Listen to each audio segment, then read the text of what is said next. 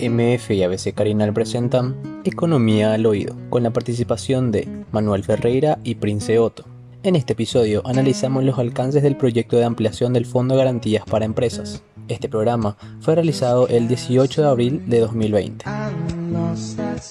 Creo que hay que entender cuál es la situación en la cual se encuentran. Primer, primer punto, los bancos toman la plata del pueblo. Hoy los bancos tienen alrededor de 15 mil millones de dólares tomados del público. Ahí están las cuentas corrientes, las cajas de ahorro, los CDA, de montones de, ahorristas de distintas índices. Por tanto, también tienen que ser cuidadosos en, en, en cómo prestan ese dinero. ¿Y qué es lo que pasó últimamente? Hubo un cambio bastante importante en la percepción de riesgo de la gente. Eh, de, los bancos hacia la gente y hacia, la, y hacia las empresas. Entonces, si vos sos un trabajador que tenía un trabajo, pero está en riesgo haber perdido ese trabajo porque sos un mozo y tu, el restaurante donde trabajabas se cerró, seguramente ese banco no, no te va a querer prestar dinero. Si sos el restaurante, tampoco te va a querer prestar dinero y en muchos casos la percepción de riesgo es que en realidad subió el, riesgo y al subir el riesgo también sube la tasa. La tasa de interés, eh, cuando hay mayor riesgo de que no te paguen la cuenta, es, también más elevada. Entonces, esta es una situación bastante, bastante importante, que es una situación que se debe, que se debe transformar de alguna manera. ¿Cómo se puede transformar esto? Con un fondo de garantía. Esto está haciendo todo el mundo prácticamente. No hay prácticamente país en el mundo donde no se esté haciendo este tipo, este tipo de, de, políticas. Entonces, ¿en qué consiste un fondo de garantía? En decir, perfecto, a Prince no le quieren prestar, no, no le quiere prestar plata al banco, entonces yo digo, no, yo le voy a cubrir a Prince hasta un 90% y cuando eh, ella tenga que pagar, en realidad si ella no paga yo voy a cubrir el otro 90%, pero en general lo que va a hacer el fondo es, porque esto va a seguir todo un proceso judicial también si es que Prince no paga, van a haber demandas, seguramente se van a ir contra ella, pero bueno, el riesgo va a ser que hoy a la gente se le preste, ¿verdad? O, esta reducción de riesgo va a hacer que hoy a la gente se le preste. Y muchísima gente seguramente va a devolver este crédito. Eh, entonces, obviamente, esto hace que muchísimas empresas que hoy no podían eh, cubrir los costos van a, van a poder hacerlo a partir de, ese fondo porque no le van a poder prestar el dinero que anteriormente no le prestaban. Creo que más o menos esta, esta es la explicación detrás o la lógica detrás de esto. Dos fondos tengo entendido, Manuel, el de Fogapi y también el fideicomiso. El primero tengo entendido que es para las MIPIMES en general y el otro vamos apuntado a las micro a, los microempresarios. Pero estos recursos son suficientes o no, Manuel, según tu análisis. En realidad no está definido el fideicomiso para qué es. El fideicomiso en la ley no está definido. Si se va a definir, algo se va a definir a partir del reglamento. Eh, yo creo que no, no, no, no, no, sé si, si debe ir por ahí. En realidad, a mí me parece que no tenemos que concentrarnos solamente en MIPIMES. Creo que hay empresas más grandes que son también empresas que se tienen que tener, eh, que, se tienen que tener en cuenta. Voy a poner el caso de una, de, una empresa que tenga, que pueda tener, eh, no sé, 500 empleados. Esa empresa que pueda tener 500 empleados, posiblemente con ha perdido también mucha capacidad de, generación de, ingresos. Por ejemplo, el caso de una empresa eh, que, es maquiladora, que estaba vendiendo al Brasil y hoy Brasil no le está comprando.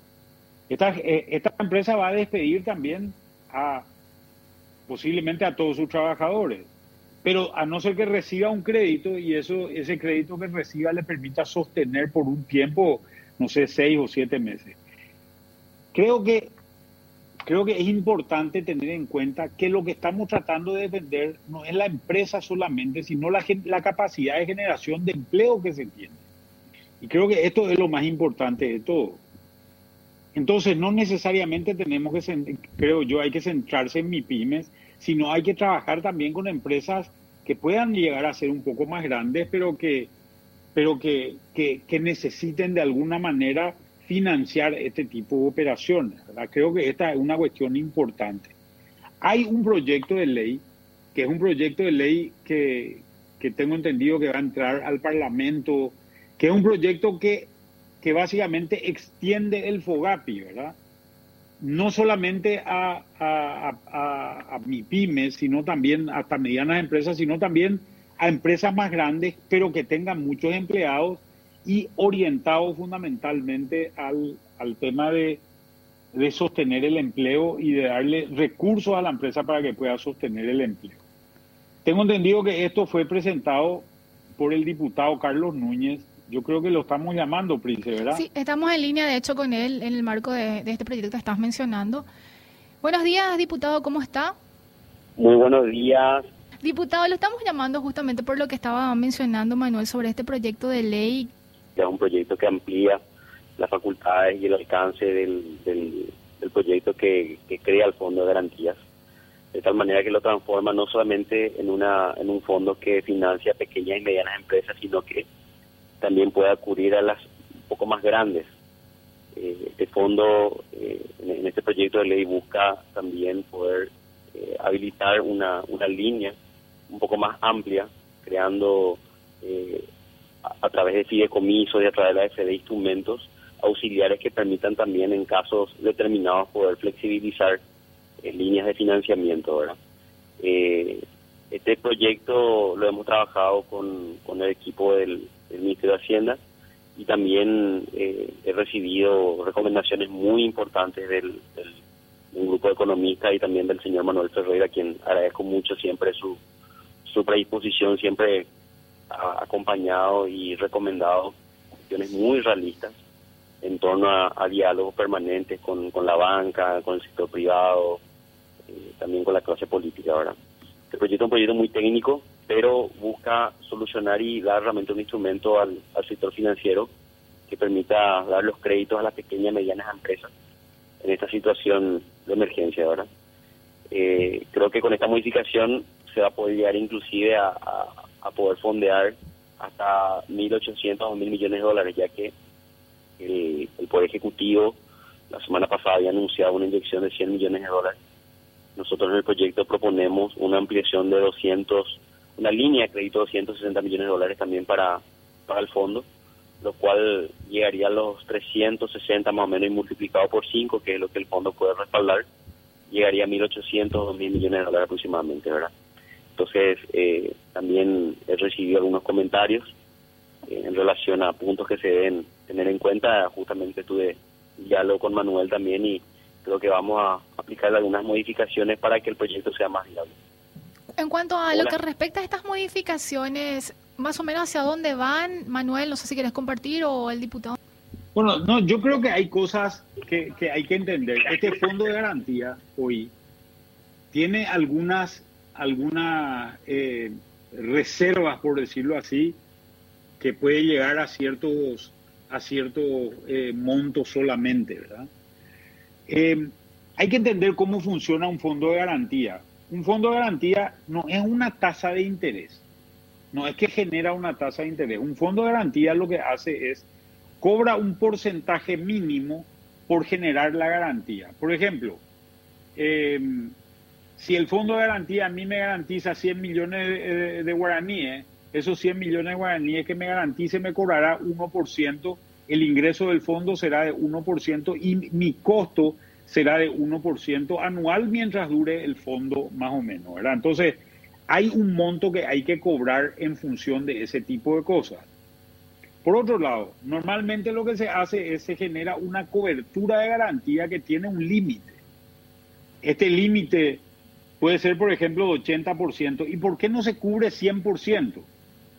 Porque si se cubre 100%, ¿qué es lo que va a pasar? El banco no arriesga nada y al no arriesgar el banco nada en una cobertura de 100%, va a regalar la plata que no es de él, ¿verdad?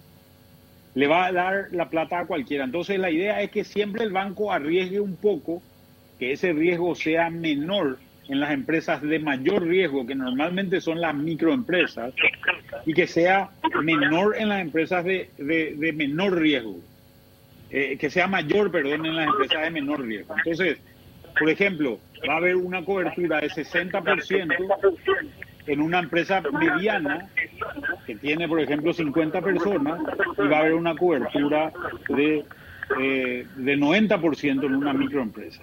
Eh, esta es la idea de buscar. Y después lo que, lo que decía Carlos, que creo que es muy interesante, es el hecho de que se está subiendo a eh, el, el, el monto del fondo en 270 millones de dólares. Con esto subiría más o menos a 360 vamos a irnos a 1.800 solamente en el FOGAPI, más el fondo de garantía generado a partir de, la ley de emergencia, donde hay otros 100, 100 y pico de millones, como señalaba el viceministro anteriormente, y tenemos ahí entre los dos fondos alrededor de 2.500 millones de dólares, que creo que es interesante. ¿Cómo, yo te quería preguntar también, Carlos, ¿cómo vos ves meter dentro del fondo empresas un poco más grandes pero empresas que tienen muchos empleados. Yo daba el ejemplo de una empresa que es una maquiladora, por ejemplo, que son muy intensivas en mano de obra y que hoy tampoco está teniendo ingresos. Manuel, yo lo veo totalmente factible. Eh, el lunes vamos a estar discutiendo esto en el plenario de la Cámara y eh, estoy seguro de que van a surgir justamente varias recomendaciones, pero principalmente este tema eh, que vaya sectorizado específicamente al pago de planilla de salarios para estas grandes empresas. Yo creo que sería estratégico incluir dentro del proyecto y eh, el lunes vamos a estar evaluando y discutiendo y de aprobar eh, el lunes esto, el instrumento ya esté disponible eh, lo antes posible. Sí, porque fíjate que, por ejemplo, hay empresas como, voy a poner una telefónica como personal, por ejemplo, que, que seguramente ha, está en proceso de despedir a casi todos sus, sus vendedores, por ejemplo, ¿verdad? Porque en realidad no lo necesita porque está vendiendo menos, ¿verdad? Eh, hay empresas que, que funcionan en, en, ese, en, ese tipo de cosas y que seguramente un crédito le va, le va a poder le va a poder ayudar de una manera importante. O por ejemplo, empresas alimenticias, lo, lo veíamos la otra vez en la, tel, en la televisión a, a, Marcos Riquelme, que hablaba de 400 personas que están trabajando en su fábrica de donde hacen fideo y galletitas y que son importantes esos esos cargos, ayudarle ayudarle a mantener a esa empresa y decirle no distribuya dividendos, creo que puede ser una, una salida. No sé qué te parece, diputado. Me parece totalmente factible, Manuel, y te agradezco mucho por, por esta recomendación. Yo creo que ese cambio, ese ajuste dentro del proyecto de ley puede generar una solución también para varias empresas eh, que tienen una gran cantidad de empleados y que también se ven perjudicadas por esta situación. Entonces yo tomo nota de ese punto, de esta recomendación tuya. Yo, no veo en ningún momento que esto perjudique a ningún sector, sino al contrario, que es una herramienta que posibilite sostener los empleos. Bueno, muchas gracias, diputado. Sé que está anda por el por el interior, así que bueno, te, te agradecemos por, por este contacto. Yo te agradezco siempre por tu apoyo constante con tu idea y con tu experiencia dentro de lo que tiene que ver no solamente la legislación, sino la política económica del país. Era el diputado Carlos Núñez en entrevista con nosotros con respecto a este nuevo proyecto de ley que amplía justamente el Fondo de Garantía para las Pymes. Quería profundizar antes de irnos, Prince, en este tema del que estamos hablando, del que estuvimos hablando hoy, que es el Fondo de Garantía en general, ¿verdad? Nosotros creo que tenemos que tener en cuenta que hay muchísimas, muchísimas empresas que están siendo afectadas por esto. Porque uno dice, bueno, hay empresas que han podido trabajar, por ejemplo, las empresas del campo han podido trabajar, la, agricultura y la ganadería. Sin embargo, vimos que el precio de la carne, por ejemplo, el precio del ganado en realidad se desplomó eh, el precio de un novillo pesado estaba en alrededor de 2 de, dólares 90, hoy está en alrededor de 2 dólares 20. Y sin embargo vemos que el precio de la carne en góndola ha subido, eh, más de lo que, de, lo que ha pasado. Entonces, obviamente, hay muchos ganaderos que están apretados, también hay sequía en, en, varios lugares del país, sobre todo en el Chaco, y eso está generando un impacto importante. Hay muchísima gente en el campo que ya se quedó sin trabajo. Todo lo que son los contratistas que, que en realidad hacen trabajos esporádicos dentro del campo se han quedado sin trabajo. Estas empresas necesitan financiamiento. A nivel de agricultura ha pasado algo similar. Hay muchísimas empresas que no están vendiendo porque el precio de la soja se ha desplomado. El sector agrícola viene años duros del año pasado. El año pasado ha sido un año duro, pero vienen de años complicados prácticamente del año 2014. Si bien este fue un buen año, el precio de la soja ha caído de manera importante. Y si es que no existen este tipo de créditos, van a haber también eh, problemas serios en, en, ciertos, en ciertos sectores, ¿verdad? Creo que hay empresas industriales grandes. Yo citaba el caso de empresas alimenticias, empresas de, fábricas que producen harina, etcétera, etcétera. Eh, me contaban, por ejemplo, de fábricas de pollo que hoy están pudiendo faenar mucho menos por, por todo el tema de aglutinación también que se, que se da en este, en, este tipo de empresas y, tenemos necesidad de seguir manteniendo a, la gente y seguir manteniendo el trabajo, porque si no, esto va a impactar a sectores, no necesariamente sectores que son sectores pobres, sino va a impactar también a sectores de clase media, gente que venía trabajando bien y que va a generar despidos. Me hablaban ya de que están subiendo los niveles de solicitudes de despido, tanto en el Ministerio del Trabajo como en el IPS, y esta tiene que ser una preocupación, porque al final del día, mantener subsidiando a gente es mucho más caro que darle una garantía para que una empresa reciba un crédito y pueda seguir sosteniendo el empleo dentro de su empresa. Así que creo que este es el eje central que, en el que nos tenemos que estar preocupando para que las cosas se solucionen.